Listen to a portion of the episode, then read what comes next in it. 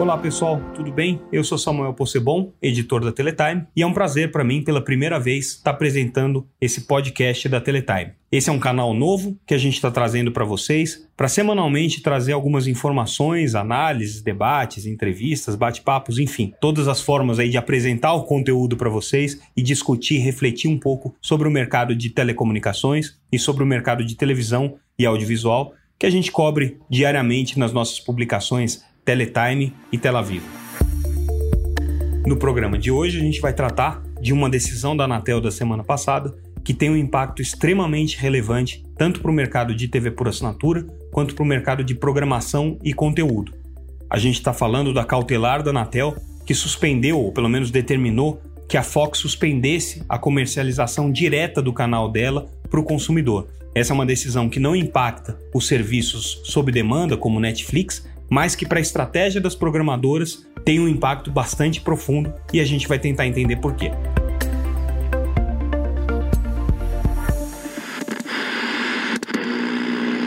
Na semana passada, a Anatel tomou uma das decisões que eu considero, e olha que eu acompanho esse assunto já há mais de 20 anos, uma das mais relevantes é, já tomadas do ponto de vista regulatório no setor de TV por assinatura. Na verdade, foi uma decisão cautelar, é uma decisão com efeito limitado, né, e um efeito apenas suspensivo, ela ainda não é de mérito, ou seja, a Anatel ainda vai analisar isso, o conselho diretor da Anatel ainda vai analisar isso e chegar a uma conclusão de mérito, mas por enquanto ela tem um impacto extremamente profundo no mercado de TV por assinatura.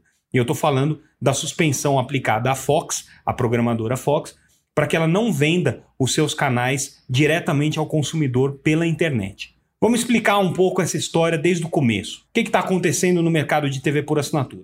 Existe, obviamente, um atropelo do modelo tradicional pelos modelos que estão chegando pela internet, isso é evidente. Tá? Quando você olha o que está acontecendo no setor de TV por assinatura, claramente existe uma mudança de hábitos de consumo do consumidor que está procurando conteúdos cada vez mais em outras plataformas para assistir de maneira não linear, para assistir de maneira sob demanda, e isso é evidenciado cada vez mais pelo crescimento, pela importância de plataformas como Netflix. De alguma maneira, isso se reflete no mercado de TV paga brasileiro, que desde 2014 está perdendo base, está perdendo assinantes já perdeu aí uma quantidade significativa de clientes desde então, praticamente 3 milhões de assinantes a menos em relação ao que se tinha em 2014. Mas por que, que isso está acontecendo? Na verdade, o crescimento dos modelos over the top não é a principal causa da retração do mercado brasileiro de TV por assinatura, mas é uma causa bastante relevante para ser considerada sobre o que vai acontecer no futuro do mercado de TV por assinatura. Percebendo essa transição de hábitos de consumo, de, das maneiras como o consumidor está buscando o seu conteúdo, cada vez mais no mundo inteiro, os programadores estão buscando outras alternativas de distribuir os seus conteúdos, que é basicamente fazer o que o Netflix está fazendo. O Netflix é um grande produtor de conteúdo, investe hoje 10, 12 bilhões de dólares por ano na produção de conteúdo e distribui esses conteúdos diretamente ao consumidor através da internet. Só que o Netflix faz isso de uma maneira não linear, uma maneira on demand, quer dizer, cada um assiste aquilo que quiser. Alguns canais, algumas programadoras estão fazendo isso para os seus canais lineares. Então, se já existe hoje um canal na TV por assinatura, esse canal passa a estar disponível também pela internet e o, e o programador faz essa comercialização de assinatura diretamente ao consumidor. É um modelo chamado Direct to Consumer, ou seja, diretamente ao consumidor. E a Fox vinha fazendo, através da sua plataforma Fox Plus, a comercialização de alguns canais, de alguns conteúdos nesse modelo aqui no Brasil. Pois bem, no final do ano passado, começo desse ano, a Claro, que é a principal operadora de TV por assinatura, fez um questionamento, fez uma reclamação formal à Anatel justamente sobre os canais que estavam fazendo, praticando esse tipo de modelo no Brasil. E o que alega a Claro nessa reclamação que ela fez à Anatel? Ela alega o seguinte: olha, eu sou uma operadora de TV por assinatura e eu sigo a lei de TV por assinatura, que é a lei do SEAC, Lei 12.485 de 2011, e essa lei estabelece uma série de regras para o operador de TV por assinatura. Por exemplo, é, ele tem que distribuir conteúdos produzidos nacionalmente, ele tem que distribuir os conteúdos do legislativo e do judiciário, ele tem que cumprir com uma série de obrigações legais com relação aos canais abertos, ele tem que, como operador de telecomunicações, cumprir todos os parâmetros, os indicadores e os, os requerimentos de qualidade que são impostos pela regulamentação da Anatel. ele tem que seguir uma série de regras com relação ao consumidor. E, principalmente, ele tem que obedecer um negócio que a lei é, é, estabeleceu, que é a divisão entre o mercado de distribuição e o mercado de produção. E a lei do, do, de TV por assinatura brasileira diz claramente o seguinte: quem produz conteúdo não pode distribuir e quem distribui não pode ser produtor de conteúdo. Ou seja, uma empresa de telecomunicações não pode produzir conteúdo ou deter direitos esportivos brasileiros. E uma empresa que produz conteúdos para TV por assinatura também não pode ser uma empresa de telecomunicações. É o que a gente chama aí de restrição de propriedade cruzada. Alguns chamam isso também do Tratado de Tordesilhas das Telecomunicações na área de TV por assinatura. Então a Claro fez essa reclamação com relação à Fox e com relação à Turner, que são duas programadoras que vinham explorando ou vêm explorando o modelo de distribuição diretamente ao consumidor, dizendo: escuta, Anatel, você tem que dizer se o que ele está fazendo é TV por assinatura ou não, e se for TV por assinatura, ele tem que seguir as mesmas regras que eu sigo. A Anatel se debruçou sobre esse caso e na semana passada soltou uma cautelar, dizendo: olha, no caso da Turner, eu não percebi nenhuma irregularidade porque a Turner não está colocando na internet um canal que existe na maneira é, tradicional, um canal que existe no modelo linear da TV por assinatura. Mas a Fox está. A Fox, na sua plataforma Fox Plus, ela tem uma série de conteúdos on demand que ela comercializa, ela tem conteúdos exclusivos também que ela comercializa ali, mas ela tem uma opção que é o que ela chama de TV ao vivo, que é basicamente o canal Fox reproduzido na internet de maneira linear e comercializado diretamente ao consumidor. A Anatel disse: olha, Fox, você não pode fazer isso. Então, cautelarmente, a Anatel determinou que ela suspendesse a oferta direta ao consumidor ou que fizesse uma autenticação desse, desse, desse assinante é, por meio de uma operadora de telecomunicações, por, uma, por meio de uma operadora de TV por assinatura tradicional. Hoje, se você é assinante de um canal de TV paga, de um serviço de TV paga, certamente você já tem acesso a uma série de canais que estão disponíveis na internet no modelo que a gente chama de TV Everywhere. Quer dizer, você tem como ter acesso àquele canal é, com a autenticação do operador de TV por assinatura. Isso acontece, por exemplo, com HBO, acontece com o Telecine, acontece com os canais Globosat, acontece com uma série de canais que já existem na TV por assinatura, estão disponíveis online e você tem como assisti-los online se você for assinante de uma operadora tradicional. Então a Anatel disse para a Fox: você pode fazer o seu modelo desde que ele seja autenticado por uma operadora tradicional. E paralelamente, a Anatel tomou a seguinte decisão: ela vai abrir uma espécie de uma consulta, né, uma, que ela está chamando de uma coleta de subsídios. Essa coleta de subsídios ela vai ser feita é, por um período de tempo em que a Anatel vai é, pegar essas informações, analisar essas informações e aí você vai ter uma decisão do conselho diretor que vai se dar em algum momento aí, a gente não sabe exatamente quando, né? E o conselho diretor então vai dizer, vai ter uma definição conclusiva com relação a essa reclamação que a Claro fez junto à Anatel. Por que, que isso é importante? Porque a estratégia das programadoras está toda baseada hoje na possibilidade de sair do modelo intermediado de um operador de TV por assinatura tradicional e fazer uma relação direta com o consumidor. Por que, que os programadores querem isso? Porque eles querem saber o que o consumidor está assistindo, em que momento que ele está assistindo, qual é o conteúdo que interessa mais, qual é o conteúdo que interessa menos, quais é são os hábitos de consumo, quais são os tipos de programa que ele gosta de assistir, enfim, ter acesso a esse big data, a esse conjunto de informações geradas pelo consumidor no momento em que ele consome aquele conteúdo, que é o que o Netflix hoje tem como grande diferencial, é conseguir entender os hábitos do consumidor diretamente. E, obviamente, vendendo diretamente ao consumidor, você pula o intermediário, você vai reduzir de alguma maneira os custos que são atrelados ali para o assinante de TV por assinatura. Então, todos os programadores com essa cautelar da Anatel vão ter que botar um pé no freio e dizer: opa, peraí, enquanto a Anatel não tomar uma decisão é, definitiva, a gente tem que segurar esses modelos. Eu conversei com o superintendente da Anatel, Abraão Balbino, que é o superintendente de competição, que foi o responsável pela análise técnica desse caso e um dos três superintendentes que assina essa cautelar. E ele explicou que a intenção da agência, na verdade, não é, não é barrar a, a inovação ou o desenvolvimento desses novos modelos, mas simplesmente congelar a situação que você tem hoje, até uma análise de mérito, em que a Anatel vai se pronunciar definitivamente, para que não haja risco de um modelo que está estabelecido em lei. O que a Anatel está preocupada é o seguinte: existe uma lei, o legislador diz qual é o modelo que ele quer que seja explorado. Essa lei, tudo bem, ela foi é, editada em 2011, então ela já tem aí oito anos de existência, ela de alguma maneira já está desatualizada em relação à realidade do mercado, mas a lei é lei e tem que ser cumprida. Então o que a Anatel quer é congelar o mercado do jeito que está, porque ela vinha percebendo, nas palavras do próprio Abraão, um aumento de entropia, ou seja, um aumento da movimentação do mercado, no sentido de seguir para o caminho é, da oferta direct to consumer, ou diretamente ao consumidor, né?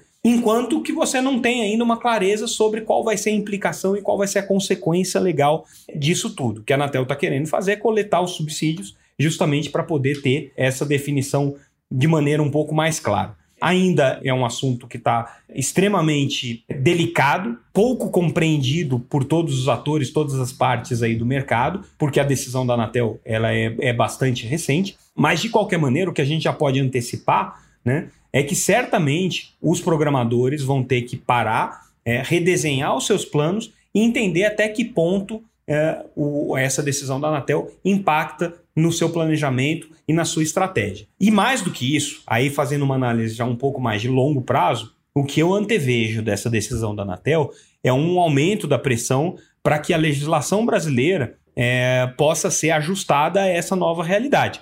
O que, que acontece? Hoje você tem uma legislação com uma série de obrigações, tanto de conteúdo nacional, quanto de carregamento de canais obrigatórios, é, quanto de cumprimento de obrigações é, regulatórias que são estabelecidas pela Anatel, e também do ponto de vista tributário, né? porque você, sendo um prestador de serviço de telecomunicações, você paga ICMS. No caso, TV por assinatura, são 16% que se paga de ICMS. Quando você vai para o modelo over the top, ou seja, o modelo prestado pela internet, você não tem todas essas obrigações. Né? Você não paga ICMS, você paga ISS, que é muito menos, são 5%, 2%, dependendo é, do município. Você não tem as mesmas obrigações regulatórias e você tem outras é, possibilidades de empacotar o seu conteúdo. Né? Tudo isso muda no mundo da internet. Então, certamente, a legislação brasileira que coloca essas obrigações para os operadores de telecomunicações de TV por assinatura vai sofrer uma pressão para que ela seja alterada no futuro.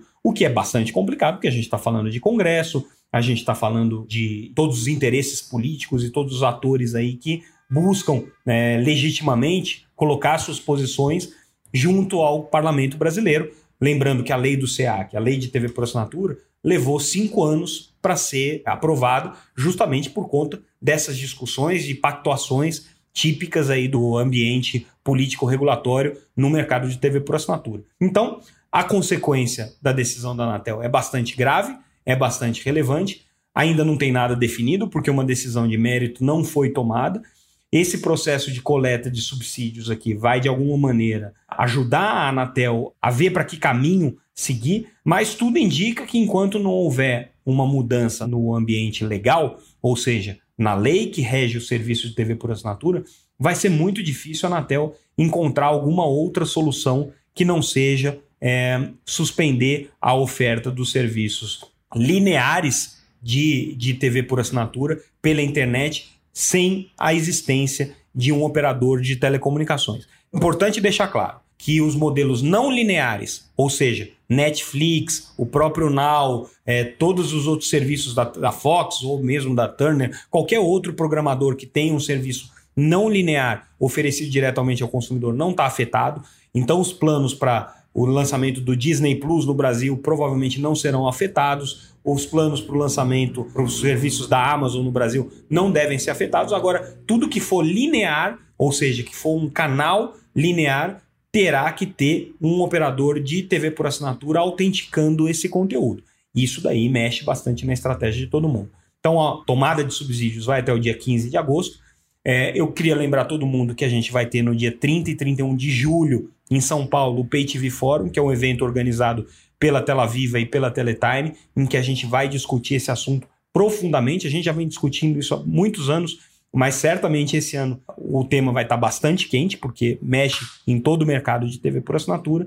e a gente vai ter que medir ao longo do tempo as consequências dessa decisão da Anatel. Em essência, foi isso que aconteceu. Continue acompanhando os desdobramentos aí desse assunto na nossa publicação na Teletime e na Tela Viva, que a gente está bastante atento a isso, tentando trazer as informações com o máximo de precisão, porque elas são tecnicamente muito complexas e, como eu disse, acho que nunca houve, no caso da TV por assinatura, no caso das telecomunicações em geral, um momento com debate principiológico tão complexo para o regulador e para a Anatel. É isso aí. Espero que vocês tenham entendido aí essa, esse assunto da maneira mais didática possível, mas certamente eu compreendo para aqueles que não entenderem e eu estou aí à disposição para a gente poder esclarecer qualquer coisa por e-mail. Vocês têm os meus, os meus canais aí facilmente encontráveis na internet. No programa de hoje a gente vai conversar também com o jornalista Fernando Paiva, editor do Mobile Time. Para quem não conhece, Mobile Time é uma publicação especializada que acompanha o dia a dia do mercado de conteúdos e aplicações para telefonia celular e para o mercado móvel. Estamos na linha agora com o Fernando Paiva, editor do Mobile Time. Fernando, tudo bem? Bem-vindo ao nosso podcast, primeiro episódio, episódio piloto. Espero contar contigo em várias oportunidades aí da frente. Olá, Samuca, tudo bem? Obrigado pelo convite.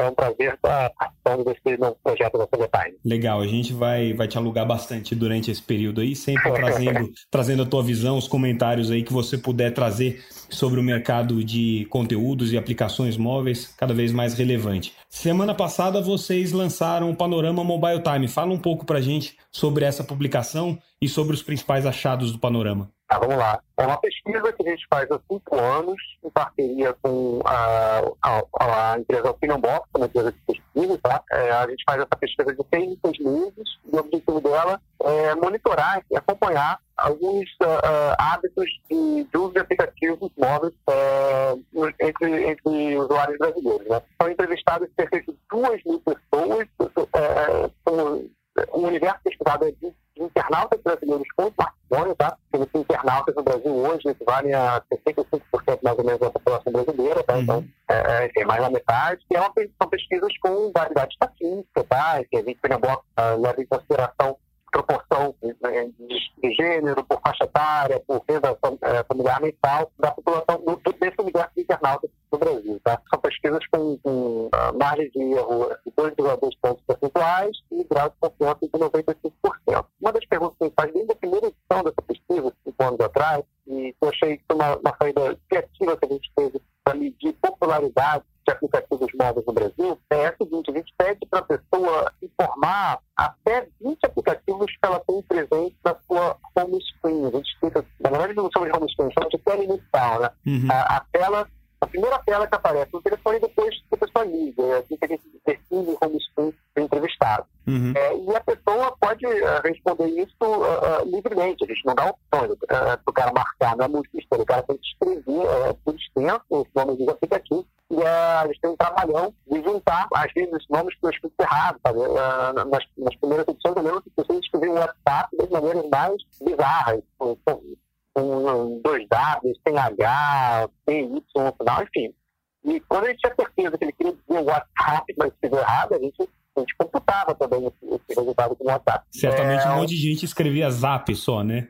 Que é como ah, o pessoal costuma tratar. Foi um problema. Tinha, tinha gente, tinha um percentual não muito grande, percentual pequeno, que respondia Zap Zap. Só que nesse caso, especificamente, a gente não podia computar como, zap, como WhatsApp, porque existe um aplicativo chamado Zap Zap. Então, assim, então é, eles eram excluídos. Mas era um percentual relativamente pequeno. Eu acho que as pessoas sabem que é apelido, então é, enfim, mas a gente não podia. Esses não são computados como WhatsApp, não, são computados como Zap.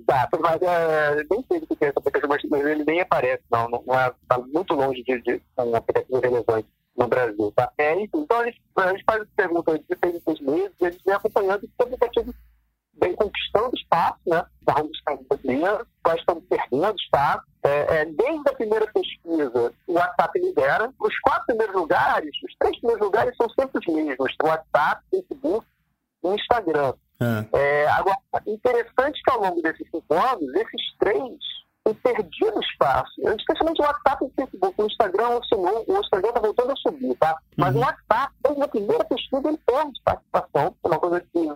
A única explicação que eu tenho é o seguinte: a, a gente tem outras pesquisas, inclusive uma pesquisa de mensageria, que mostra que o WhatsApp é um aplicativo mais usado no Brasil de mensageria. É, as pessoas usam todo dia, usam muito. A gente não precisa nem fazer pesquisa para saber disso, né? Uhum. Basta conversar com essa pessoa aí na, na, na rua. Mas, Mas tem, tem muita gente que usa o Telegram também, né? Ah, é. Se bem que agora não sei se o pessoal vai continuar usando muito o Telegram, mas enfim. É, em Curitiba e Brasília é muito, é muito utilizado. Muito. mas é, o negócio é o seguinte, o WhatsApp continua sendo muito, muito utilizado, mas surpreendentemente, é, é difícil explicar, ele tem perdido espaço no screen. Tá? Na primeira edição dessa pesquisa, é, cinco anos atrás, o WhatsApp estava presente na home screen de 86% dos smartphones brasileiros. Tá? Uhum. E hoje, cinco anos mais tarde, ele está com 59%. É uhum. caro, um pouquinho, tá? É uma tendência de queda contínua. Não sei se as pessoas estão escondendo o WhatsApp, botando na segunda tela, não sei. É, é a única explicação que eu tenho, não querem que qualquer um acesse rapidamente, nem. Mas vocês, vocês perguntam na pesquisa também se a pessoa continua utilizando os aplicativos independente de estar na home screen ou não. Nessa, nessa pesquisa, a gente tem várias pesquisas. Nessa de apps, não. Nessa de apps, a, pergunta foi você no home screen, a gente pressupõe que o aplicativo que está no home screen é um aplicativo muito utilizado. Uhum. Então, a pessoa, a partir que ele está no home screen, é, o cara quer ter um, um acesso rápido àquele aplicativo, né? Ele não uhum. quer estender ele, nada. É, a gente tem uma outra pesquisa que é só sobre mensageria, onde a gente compara WhatsApp, Facebook Messenger, uh, Telegram e SMS. Nessa sim a gente pergunta frequência de uso, se é diária, se é pelo menos uma vez por semana, ou uhum. mensal, enfim. Nessa aqui a gente compara, mas a gente está comparando é, é, banana com banana, né? só aplicativos de, de mensageria.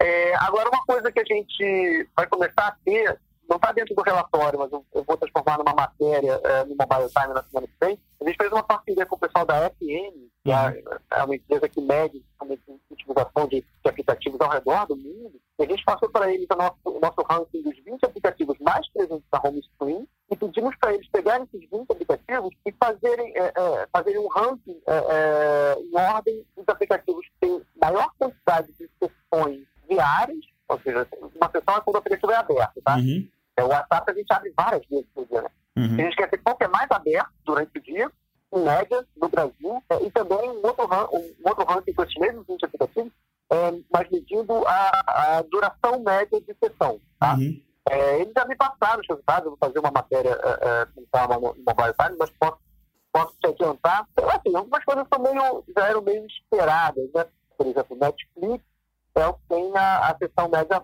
é, sempre sessão médio maior, tá? Ele claro, que o cara está assistindo alguma, algum programa, isso, né?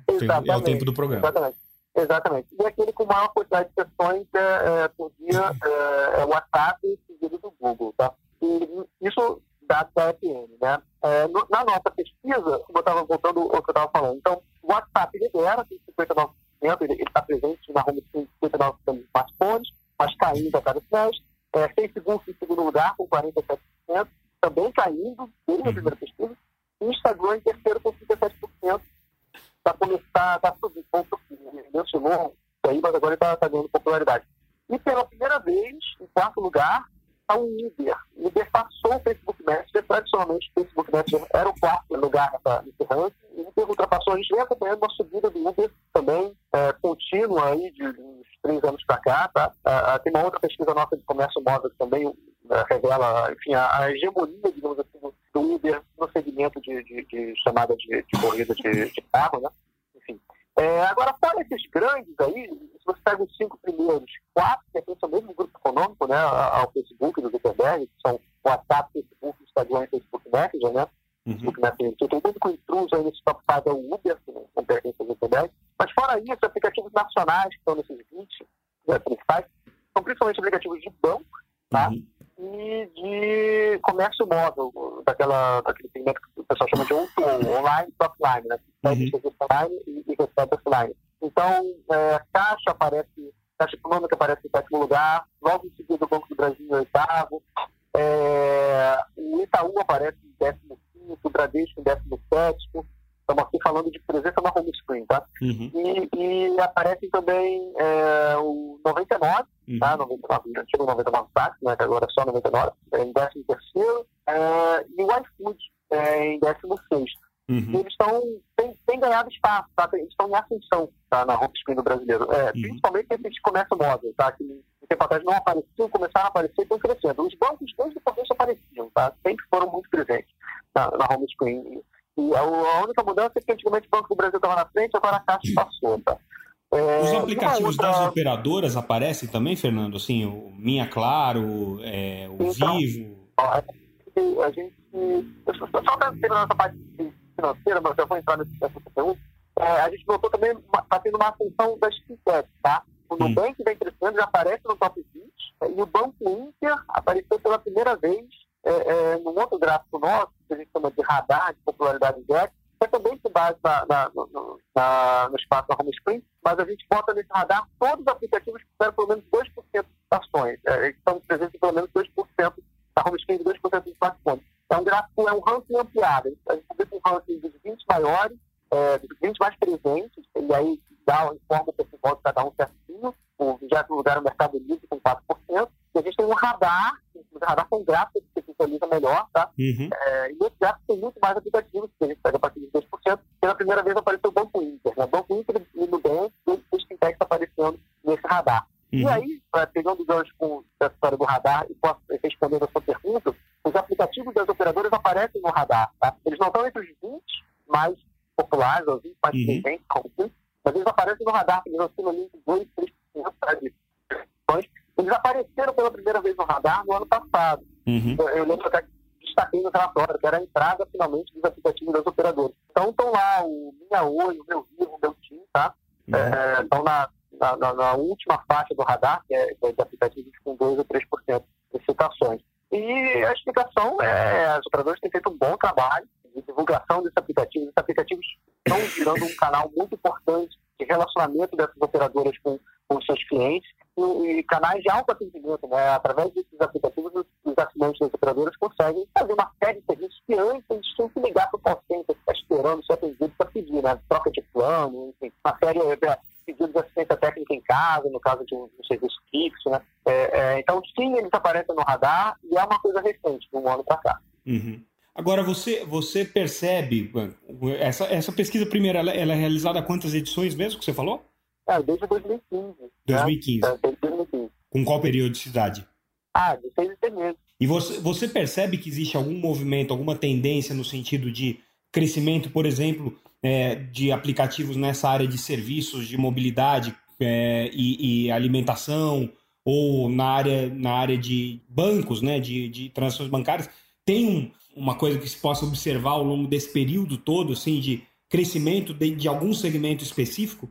Olha, comércio móvel e, e fintech, nitidamente, hum. tá? uh, crescendo, como eu disse, o iFood 99 também, um tempo atrás, nem estava no, no, top 20, agora está. É, e Fintech está aparecendo também pela primeira vez no radar. Jogos, não? Não tem, não, o pessoal não, coloca, não costuma colocar jogo na home screen?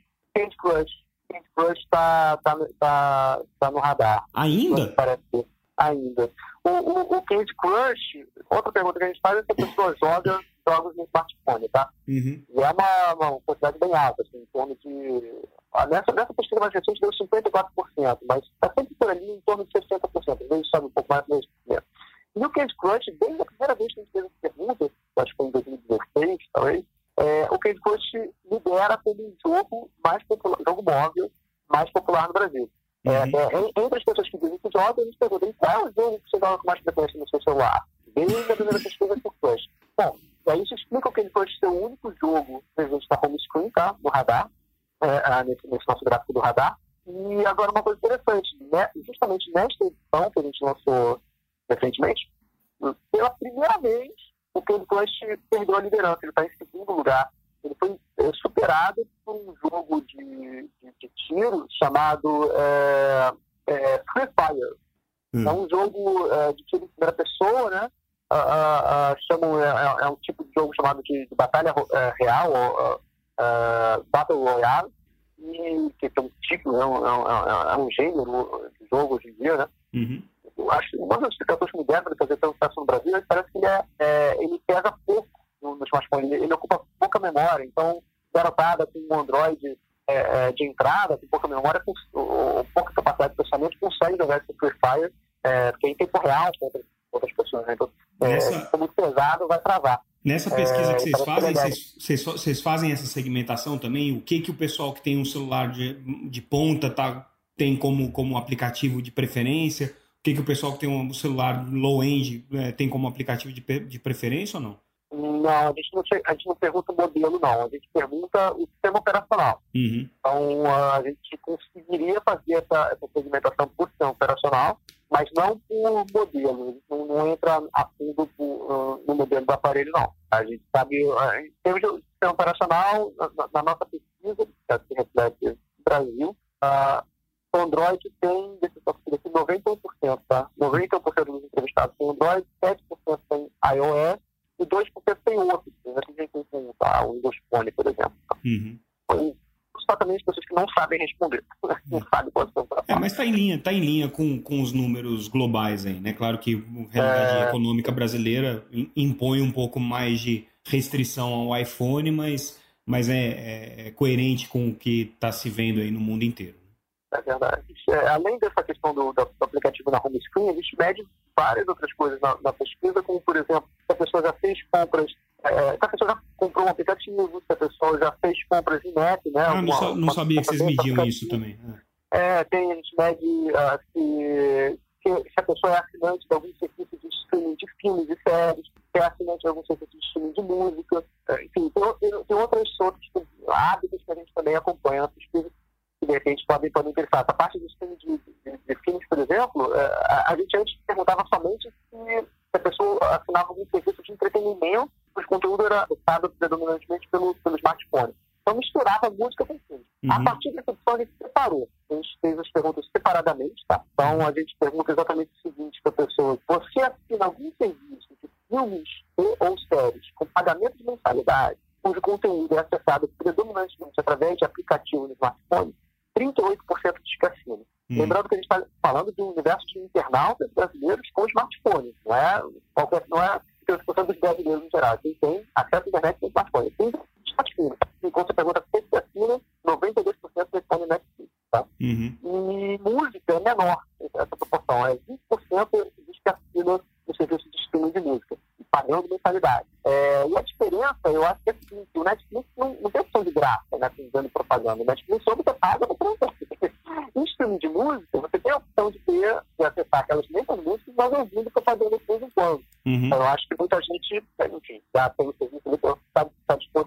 Propaganda e prefere não pagar. Além disso, tem muitas operadoras que colocam o serviço de música como uma parte integrante do seu plano, do seu pacote, é o caso da TIM, que oferece TIM Music by Deezer, né? É, que, é o Deezer na prática, mas embalado com a cara da TIM. É, é, e acho, eu acho que talvez muitas pessoas não é, respondam que não estão pagando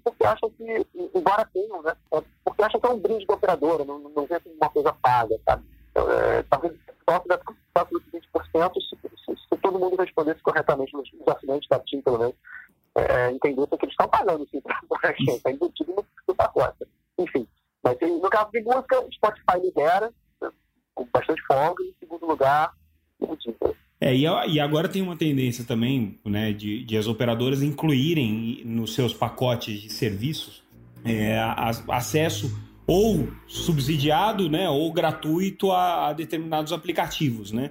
É, e isso aí provavelmente vai alterar um pouco a dinâmica dessa, dessa pesquisa de vocês, ou pelo menos os resultados que vocês vão colher daqui para frente, né? imagino. É, é o caso do Netflix TIM de novo. Como é que é o pacote mais caro lá, pacote família e tal. Às vezes, nesse pacote, o Netflix agora faz parte dele. O cara, uhum. é, é, talvez, é, enfim, talvez é, o assinante da TIM que, tem esse pacote, de repente, não, não responda mais que assina alguma coisa, porque não está vendo lá gasto é, não está podendo fazer um pagamento separado, né?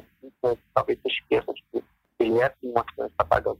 Vamos ver. E, não, e a fora Netflix todo o serviço também, né? É, é uma tendência no mercado realmente a inclusão de alguns desses, desses serviços mais populares de conteúdo digital dentro de pacotes, especialmente pós-pago, das operadoras. Legal. Legal, Fernando. Muito bom, é bom contar com você aqui. Espero que nas próximas edições aí a gente possa abusar mais um pouco do Mobile Time e trazer as tuas perspectivas, as tuas análises aí, que acho que realmente tem muito a acrescentar no entendimento do que está acontecendo nesse mercado móvel. Valeu, obrigado, um abraço, até a próxima. Obrigado, um grande abraço. Até mais.